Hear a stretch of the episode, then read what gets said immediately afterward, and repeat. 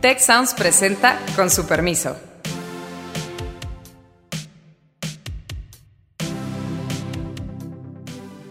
Con su permiso, yo soy Alejandro Poiré y vamos a hablar de los apagones. Yo no le llamaría nacionalización a lo que quieren hacer, Beata. Quieren estatizar. Estamos ante la batalla de política económica más importante de este sexenio y en un contexto especialmente complejo por los impactos del cambio climático. Debemos ver hacia futuro antes de que ocurran las cosas y tratar de actuar con improvisación. La helada nos puede salir en una, una cosa nada despreciable y no precisamente eh, en el mejor año. Autosuficiencia y la famosa soberanía energética pues no es una solución hoy en día, como lo hemos visto en muchos casos.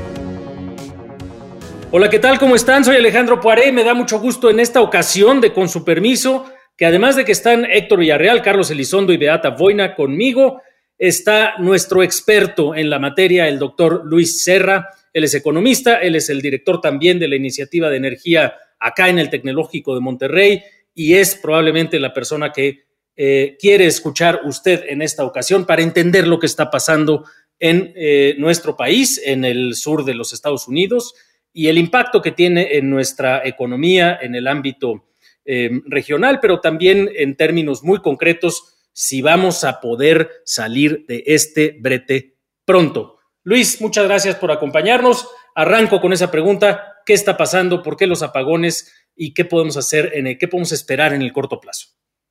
Bueno, pues muchas gracias Alejandro, Carlos, Héctor, Beata, muchas gracias por la invitación. Es un placer estar con ustedes. Y pues bueno, eh, el, acontecimiento arranca el, pasado viernes, eh, cuando se anuncia una entrada del Frente Frío eh, que viene, digamos, pues arrastrando desde el norte de Estados Unidos y el sur de Canadá, desde el Ártico, y que iba a, sembrar pues temperaturas muy bajas a lo largo de toda la región del medio oeste de Estados Unidos por la próxima semana.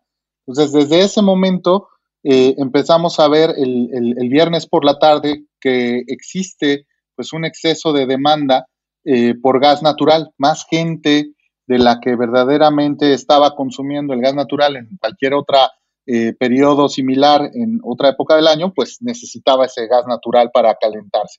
Entonces, la demanda se incrementa aproximadamente en un 20% de, de energía eléctrica y de gas natural en, Texas, y esto implica que el precio, que normalmente estaba situado el gas natural alrededor de los 2, 4 dólares por millón de BTU, pues llegó a cotizarse el viernes en la tarde arriba de los 600 dólares en algunas regiones del estado de Texas. A su vez, la generación eléctrica, que estaba, eh, digamos, alrededor de el umbral de 2 a 8 dólares por megawatt hora, que es bastante bajo. Hay que, para darles un parámetro, en México la CFE pues está en promedio en, alrededor de 60 dólares por megawatt hora, o sea, para que se den una idea, es bastante eficiente la generación eléctrica en Texas, pues con este exceso de demanda pues, se fue hasta por encima de los 9 mil dólares por megawatt hora. Entonces, realmente el impacto que tuvo eh, digamos, este, esta ola gélida, pues hizo que se incrementaran las necesidades de consumo de la población y ante esa escasez, pues se vio reflejada en precios. Adicionalmente, ¿cuál es el problema que presenta Texas aquí? Pues eh, el, diseño que ha querido establecer el, el, operador del sistema de la red de interconexión de Texas, que en este caso se llama ERCOT, ERCOT, pues básicamente diseñó eh, ese, ese sistema, opera 90% de la red que existe en Texas y esa red es aislada, no tiene una interconexión con el resto de los Estados Unidos, al mismo estilo tejano, ¿no? Independentista hasta morir, pues igualmente la red eléctrica está separada. Entonces, realmente ese fue un problema que, que, presentó porque al final del día, cuando tienes estos choques, pues lo que puede suceder es que puedes acceder a otras fuentes de energía, pero en el caso de Texas, pues no lo pudieron hacer. Entonces, ¿qué pasa ahí? Pues México es ah, más o menos un consumidor de, su matriz total de gas natural, de 70% la importa de Estados Unidos y pues prioritariamente de esta región. Entonces, al haber esa escasez de gas natural, pues el precio aumenta y la Comisión Federal de Electricidad, ahora lo sabemos con certeza, toma la decisión de no importar ese gas natural. De hecho, el flujo que hubo solamente el día, de, el día crítico, que fue eh, eh, del lunes y el día de ayer, eh, básicamente le impactó a la CFE solo en ese periodo, así lo, lo manifestaron ellos en el comunicado de prensa, 20 mil millones de pesos que tendrán que pagar por el sobreprecio del gas que se consumió solo en ese periodo. Entonces, imagínense el impacto que hubiera sido si hubiera seguido consumiéndolo en estos días, ¿no? Entonces, esos 20 mil millones de pesos, ellos establecieron que los van a prorratear que no significa otra cosa pues más que dividirlos en los próximos 12 meses, pero alguien los va a pagar. Es decir, tendrá que salir o Luis, de las tarifas eléctricas, los subsidios. Sí, adelante, Carlos. Sino que, para precisar, tuvieron que pagar ese precio porque no se aseguraron. El mercado te permite comprar futuros, no lo hicieron. Y tenemos de que esa dependencia del gas porque no hemos ampliado nuestro sistema de almacenaje. Es decir, si hubiéramos construido, como estaba previsto, grandes espacios para guardar gas, pues usas tu gas almacenado mientras hay problemas en Texas y luego regresas a tu gas almacenado. O sea, había dos soluciones posibles previas que no hicieron porque no previeron. Sí, de hecho, eh, las soluciones son, son de varios tipos, ¿no? Es decir, toda la razón. Aquí hay un tema de previsión, ¿no? De tiempo atrás y que no es exclusivo, digamos, hay una parte que es a esta administración, hay otra parte que es administraciones anteriores eh, de la reforma energética eh, y que tiene que ver con una falta de planeación tanto del sistema eléctrico nacional como del acceso a otras fuentes, ¿no? A la diversificación del portafolio de energía. Pero claramente, eh, y ustedes recordarán a lo mejor que el presidente López Obrador hace un año más o menos comentó que teníamos un exceso de gas en el marco de esta negociación de los contratos de gas, cuando decía que se hizo un negocio turbio con los contratos de gas, decía, hay tanto gas que no lo necesitamos y este fue un negocio para que pocos se hicieran con dinero. Es más, lo voy a exportar a Asia, decía él. Entonces, hombre, pues ahora lo que estamos viendo justo es que no existe tal cosa porque no hay un almacenamiento estratégico y el que estaba planteado de acuerdo a la política de almacenamiento estratégico por parte del Centro Nacional de Control del Gas Natural, pues fue cancelado precisamente por esta administración. Ahí había una política que establecía que para eh, finales de esta década México debería contar con cinco días de reserva de gas natural. Eso pues posiblemente nos hubiera ayudado a eh, limitar el efecto de este acontecimiento, que es más o menos lo que se espera que vaya a durar. ¿Cuánto más va a durar, Luis? Tenemos una, perdón la interrupción, pero ¿cuánto más va a durar?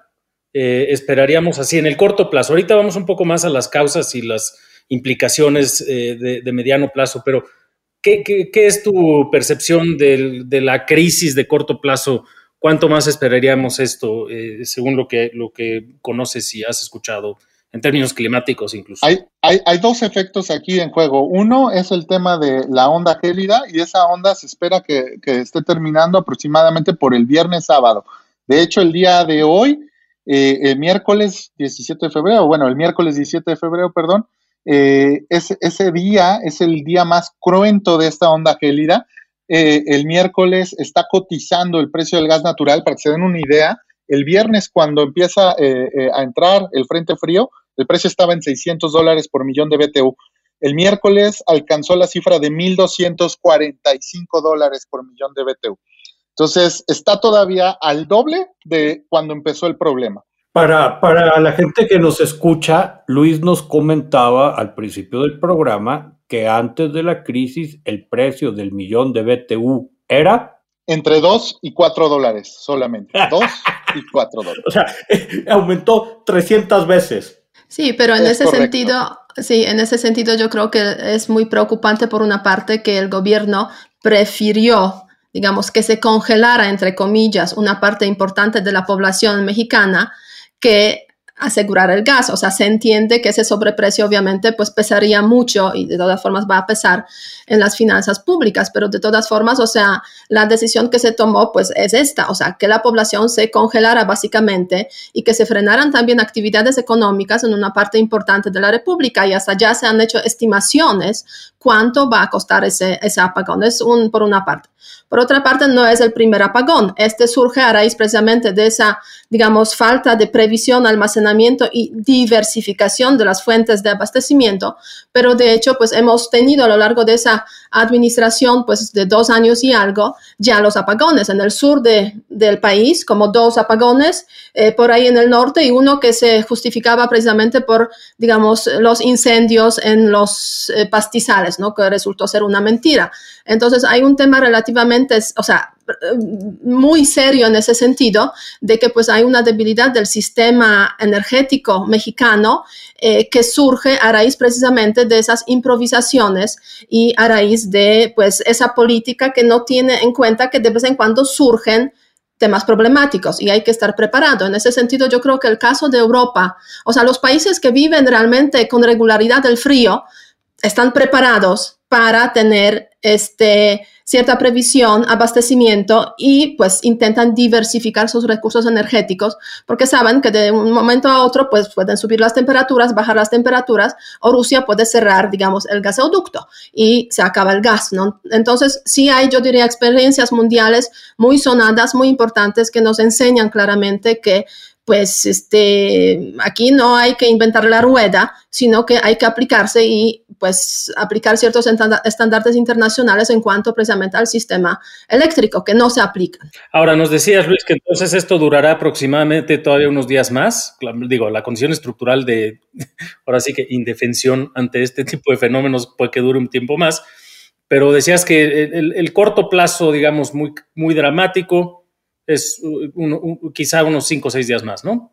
Es correcto, el frío va a empezar a ceder eh, hacia finales de esta semana, es decir, por ahí del 19 de febrero, eh, pero ERCOT ya anunció que la restauración al, al, al, al 100% de su capacidad, a la normalidad que se veía antes de esta situación, pues tomaría todavía unos días más y ellos esperarían que al término de la siguiente semana todo volvería a su, a su condición normal. Entonces, nosotros debemos esperar pues algo similar, si no es que un poco más de tiempo, porque evidentemente pues también las condiciones de precio tienen que estabilizarse. Eh, pero hay algo que mencionó Beata que es muy interesante y que quisiera poner a la discusión de ustedes, como lo, que mencionó, de el, tema de, cómo eh, efectivamente el gobierno decidió no pagar eh, ese, no hacerle frente a ese sobrecosto del precio. Hay que recordar, tenemos un ejemplo muy cercano de algo similar, y para nada más dar una idea, lo que sucedió en Texas básicamente fue que la demanda de electricidad fue de un tamaño de 70 mil megawatts hora. ¿Qué significa eso? Que básicamente Texas tenía que cubrir la demanda de electricidad que México tiene en su totalidad, solo Texas. Así de grande era la necesidad que el Estado presentó, ¿de acuerdo? Ahora bien, ¿qué caso similar tenemos en el mundo que pasó así hace no mucho? El caso de Japón con Fukushima. En el caso de Japón con Fukushima, cuando viene este, digamos, colapso de la planta nuclear Daihatsu, básicamente el monto con el que Japón dejó de contar el choque que tuvo en afectación de generación eléctrica fue de ese tamaño, exactamente ese tamaño, el tamaño que Texas estaba demandando. ¿Y qué hizo Japón? ¿Dejó que su gente se quedara sin electricidad? No, compró contratos que estaban eh, flexibles en el mercado de gas natural licuado, prendió sus carboeléctricas, utilizó mano de todos los recursos posibles para hacerse con energía para generación de electricidad en un periodo relativamente corto. Es decir, el gobierno actuó, no simplemente dijo, ok, voy a dejar que haya cortes al suministro y háganle como puedan. Tuvo que tomar decisiones difíciles, pero lo que hizo francamente y que lo hizo de una manera muy rápida fue acceder al mercado internacional para comprar gas natural licuado. Eso es algo que, por ejemplo, el presidente López Obrador dijo, yo voy a comprar tres buquetanques, pero pues esos tres buquetanques pues le van a durar para un día o día y medio. Entonces, aquí es donde la situación se vuelve pues interesante en la discusión de las medidas que se pueden tomar a continuación. Sí, además creo que aquí en México no hay una, no hay una infraestructura, digamos, preparada para recibir ese gas licuado, ¿no? O sea, en cuanto a los puertos, porque se necesita, pues, este, puertos especiales y también una infraestructura para después meter este gas en los gasoductos para que vayan a los lugares donde queremos que, que, estén como destino, ¿no? A mí me gustaría además escuchar un poco de parte de Héctor y de Carlos las implicaciones económicas, eh, más allá, tanto el corto plazo, pero en fin, esto es... Y también las implicaciones para la ley, eh, la iniciativa preferente que hablábamos la, semana pasada acá, eh, en materia de, la ley de energía, de, la industria eléctrica. Pues adelante, quien prefiera. Ese es el tema, Alejandro. Mira, yo creo que el impacto económico no va a ser menor va a ser bien difícil hacer una, una estimación mediana seria, medianamente seria al vuelo, porque si dura pocas horas o no son muchos los cortes, medios, te pega, obviamente, te pega fuerte, pero medio puedes usar algo de tu capacidad instalada, hacer otras cosas. Ya había mucha queja ayer de todas las industrias del noreste de que diciendo, aquí el trancazo van a ser de miles de millones de pesos. Y, y de repente, o sea, me quedaba pensando, pues caray, entre los 20 mil millones de pesos y esto de la industria, todo, pues de repente eh, eh, el chistecito, el chistecito de la helada nos puede salir en tres cuartos de punto PIB, un punto PIB o, una, una, una, cosa nada despreciable y no precisamente eh, en el mejor año para que eso suceda, dices. Pero se hace muy interesante tu otra pregunta. Yo no sé si Carlos tenga alguna puntualización, porque yo no quiero dejar de aprovechar que está Luis aquí para preguntarle, a ver, aquí se nos juntó el hambre con las ganas de comer.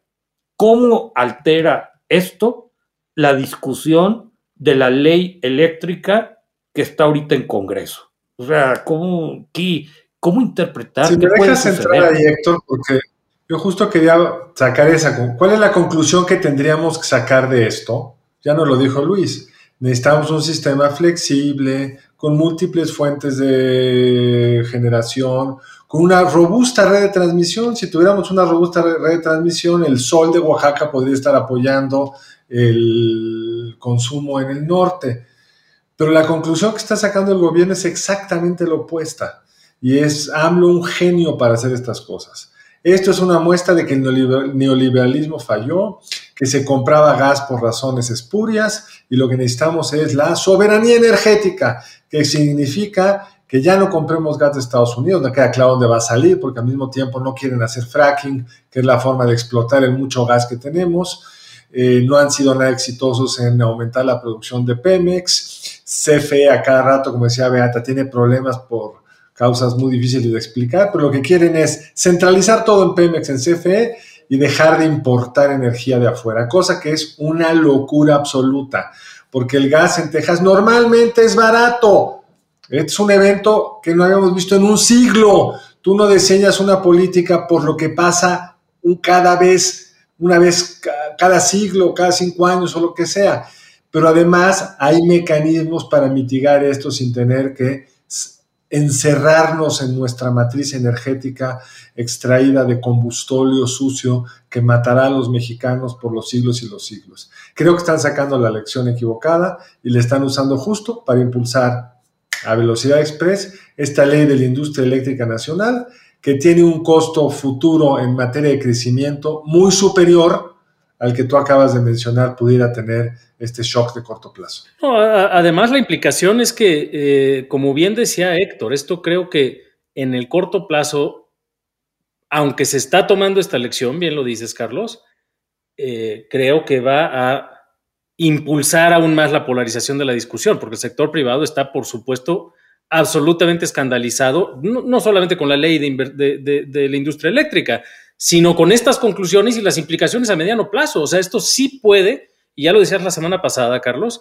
implicar, tener una implicación profunda en términos de una, una estrategia de desarrollo económico eh, a mediano y largo plazo. O sea, si nos seguimos por este caminito en esta circunstancia, el impacto puede ser, eh, eh, en fin, mucho peor que todo lo, todo lo que hemos visto a lo largo de los últimos años, eh, bueno, de los dos largos años de este gobierno ya. Es, correcto, y, nada más para hacer referencia un poco a, la pregunta que le hiciste a Carlos y a Héctor, digo, la parte escandalosa es el límite inferior, ¿no? El límite inferior donde sabemos que de entrada ya hay 20 mil millones de pesos en la afectación, digamos, a la compra de gas natural.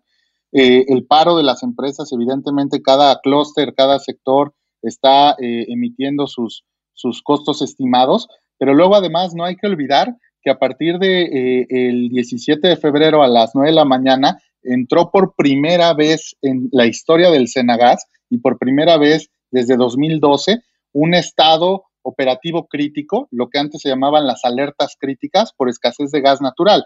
¿Qué quiere decir esto? Pues que básicamente el Senagas lo que emitió fue un, boletín donde comunicaba que se reducía la disponibilidad del gas natural para eh, empresas en un 30%. Entonces, estás hablando de empresas como Vitro, como eh, empresas como Volkswagen, empresas como Ternium, empresas que generan, digamos, producción a un nivel importante y que a partir del 17 de febrero iban a contar con 30% menos disponibilidad del gas. Entonces, hay que sumar esos costos y habrá que ver en el devenir de esta, eh, digamos, recuperación a la normalidad cuántos días toma, porque el número no va a ser menor. Ahora, hacia futuro, lo que, lo que mencionaba eh, eh, Carlos en, en, términos y Héctor, en términos de la modificación a la LIE, pues evidentemente está siendo utilizado como una bandera. El gobernador Abbott que también es opositor, digamos, a las energías renovables y en eso coincide con, esta administración, lo usó también así. Eh, dijo que la culpa de esta situación había sido las energías renovables, pero es muy fácil irte, por ejemplo, en un gobierno transparente, en una democracia más sólida, a ver simplemente la producción, la generación eléctrica en ERCOT y te puedes dar cuenta con facilidad que las energías renovables, de hecho, ayudaron a que el golpe no fuera mayor. Entonces, aquí, digamos, lo que nos dejaría de conclusión es que precisamente si nosotros optamos por una modificación a la ley en el sentido en que lo está proponiendo el presidente, pues estas, este tipo de circunstancias ya no van a ser una cuestión esporádica, una cuestión que venga por cambio climático, sino que va a poder ser quizá una parte constante en el desarrollo de nuestra economía en los siguientes años. De hecho, a ese respecto, y ahorita te, doy la palabra, Beata, un segundito, en nuestro, nuestra pregunta de la semana pasada le, le, pusimos esta idea de hacia dónde considera usted que debería ir el sector eléctrico mexicano. El 77% nos dijo energías renovables, solamente el 18% que tanto energías renovables como fortalecer a la CFE y solo 4% que fortalecer a la CFE. Es decir, pues claramente, en fin, eh, sí está posicionada la idea de dónde está el futuro, pero pero no necesariamente en nuestro ejecutivo ni en el legislativo. Vamos a ver, ¿no? Perdón, Beata, adelante. Sí, no, no, no. En ese contexto también de esta, de esta crisis que estamos observando desde hace algunos días, pues también yo creo que es bastante preocupante la reacción de las instituciones mexicanas, digamos, relacionadas directamente con el sector energético, ¿no? O sea, como que intentando echarse la culpa mutuamente, o sea, de quién es, quién falló, quién no avisó, quién avisó a tiempo, etcétera, etcétera. Al menos eso en los primeros días y, como que hasta ahora parece que no, o sea, no hay como un intento, digamos, de ver el asunto de forma mucho más completa, mucho más plena, sino que está predominando efectivamente esa, esa retórica de que pues es que son los culpables pues porque estamos conectados con los Estados Unidos y ese es el principal asunto. Ahora bien, también es preocupante que no está ganando terreno una plena explicación del tema. ¿No? O sea, como que la narrativa que está predominando es la narrativa que sale, que surge del gobierno de las instituciones, digamos, gubernamentales. Y en ese contexto, pues, no sé, la oposición, los especialistas, los, los que realmente conocen el tema también, pues no tienen como que me da la sensación cabida en los medios de comunicación, no logran como generar un mensaje mucho más sólido precisamente para este, contrarrestar ese mensaje que viene del gobierno que es parcial, ¿no? Que es una, digamos, verdad a medias, este, de acuerdo con los intereses que pues se intenta defender. La verdad que ese es, el signo de este gobierno, que el, único, la única voz que se oye es la del presidente, que lo hace muy bien, habla muy fuerte, repite las cosas, no se ruboriza cuando dice una mentira. Y del otro lado, pues hay un discurso fragmentado que no por falta de espacio en los medios, porque creo que sí lo tiene, sino simplemente no logra llegar mucho más lejos. Y para mí el caso extremo de esto es, no he visto encuestas, pero la impresión que me da es que muchos mexicanos creen que se inauguró Santa Lucía hace algunos días. Sí lo creen, sí creen que llegaron unos vuelos comerciales, sí lo creen. Y ese es el éxito y al mismo tiempo la tragedia, porque los debates no se basan en una discusión de ideas y un contraste de opciones, sino en qué dice el señor presidente y de ahí se giran las instrucciones y de ahí se construye un futuro que va a ser muy frío y con muy poca electricidad. Sí, estoy de acuerdo, pero también hay una parte en la cual esas cosas em, acabarán pesando, ¿no? Fíjate, ahorita que decías, Luis, que pues igual, y, también lo, lo, repetía Carlos, que tenemos que acostumbrarnos a este tipo de cosas, me acordé de una portada del proceso de hace mucho tiempo, cuando todavía era el gobierno de Carlos Salinas de Gortari y Manuel Camacho era el regente de la Ciudad de México y había una gran movilización a Ciudad de México, constantemente marchas y plantones para montones de problemas y Camacho eh, eh, en esa entrevista, y era la portada, porque el Zócalo estaba hecho un asco, eh, y era un desorden completo. Y Camacho salía muy orgulloso desde su balcón diciendo algo así como que, pues bueno, así es la democracia, hay que acostumbrarnos a vivir así. Y la verdad es que eso creo que le acabó costando en su carrera política esa reputación, de alguna forma, pero es bien diferente el impacto que va a tener acostumbrarse a vivir con apagones, con estos costos exagerados en materia de energía, con la pérdida de competitividad porque no vamos a poder meternos a los mercados más sofisticados y de costo bajo por energías renovables. O sea, el impacto es brutal. Y si además esto se va viendo en apagones, ahí sí creo que tiene un impacto mucho más directo en opinión pública que más tarde o más temprano algún liderazgo opositor va a aprovechar. No lo sé, pero yo me imagino que las candidaturas de gobernadores ah, en algunas entidades, pues este es un tema ineludible, ¿no? Creo.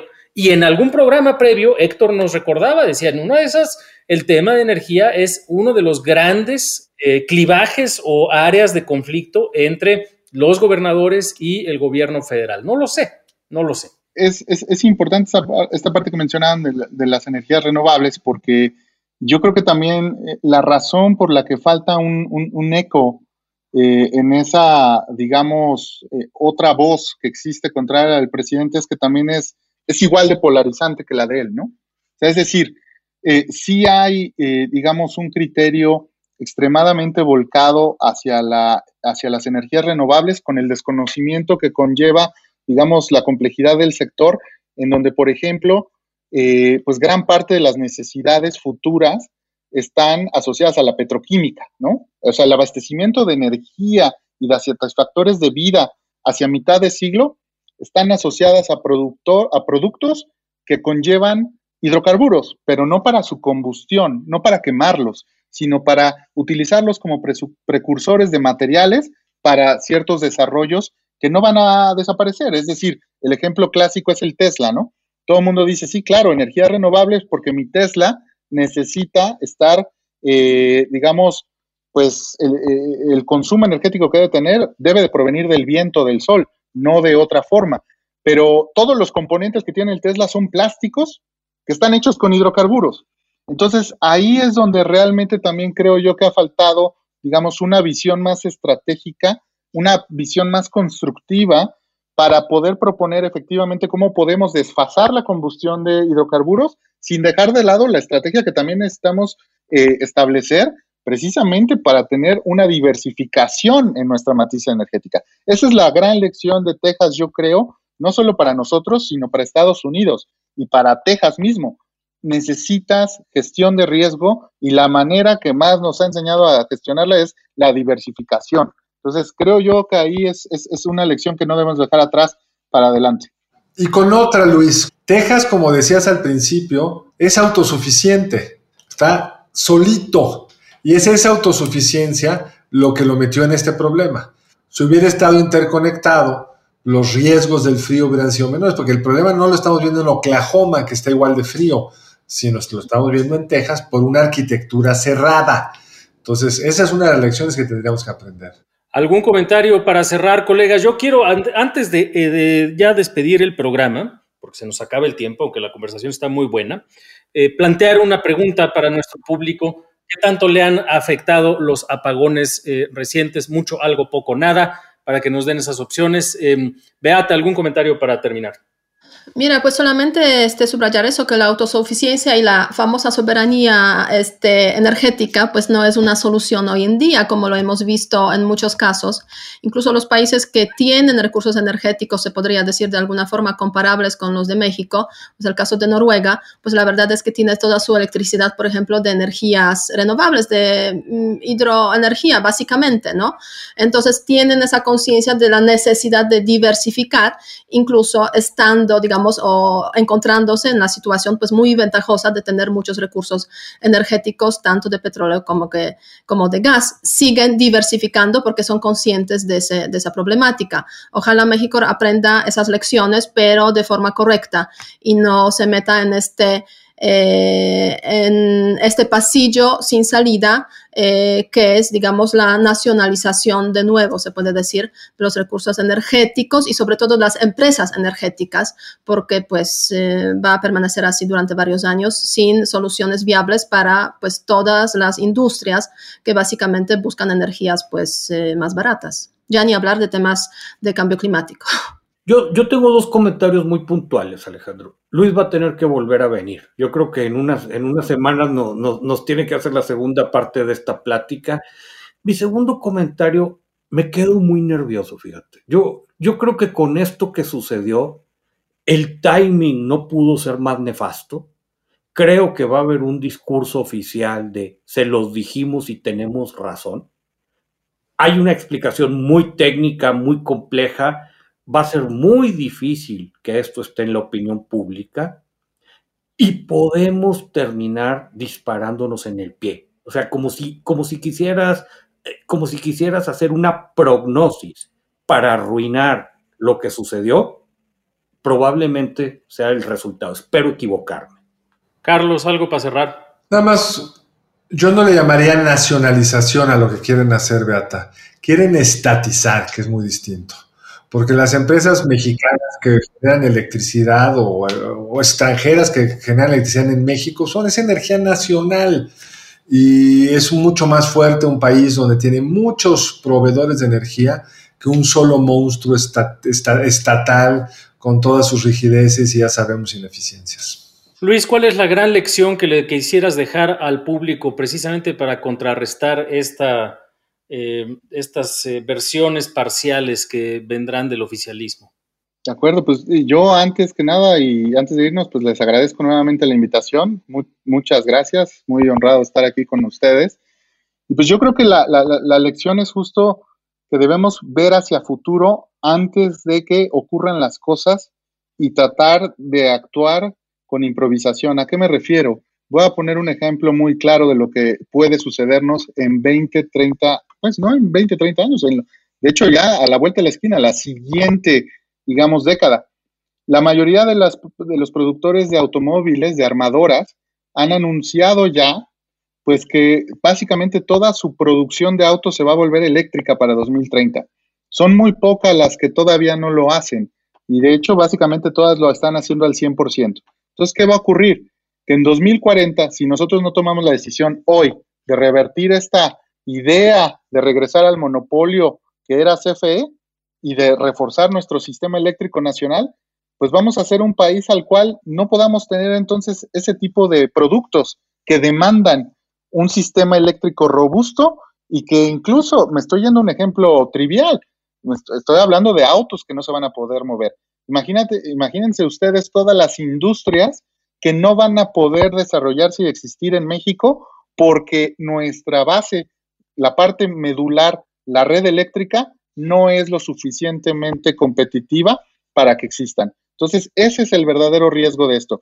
Y entonces olvídate de salirnos de la economía 13 a la 18, vamos a estar ya mucho más abajo si no logramos cambiar las cosas el día de hoy. Pues con esa conclusión y con su permiso, yo cierro diciendo que estamos ante la batalla de política económica más importante de este sexenio, sin lugar a dudas, y en un contexto especialmente complejo por los impactos del cambio climático, por los impactos de la vecindad con los Estados Unidos y porque tampoco pareciera ser que exista una voz o suficientes voces autorizadas en la oposición eh, mexicana para frenar al gobierno y pronostico que eventualmente es muy probable que se acabará saliendo con la suya y el impacto puede ser, como ya le hemos escuchado, sumamente negativo.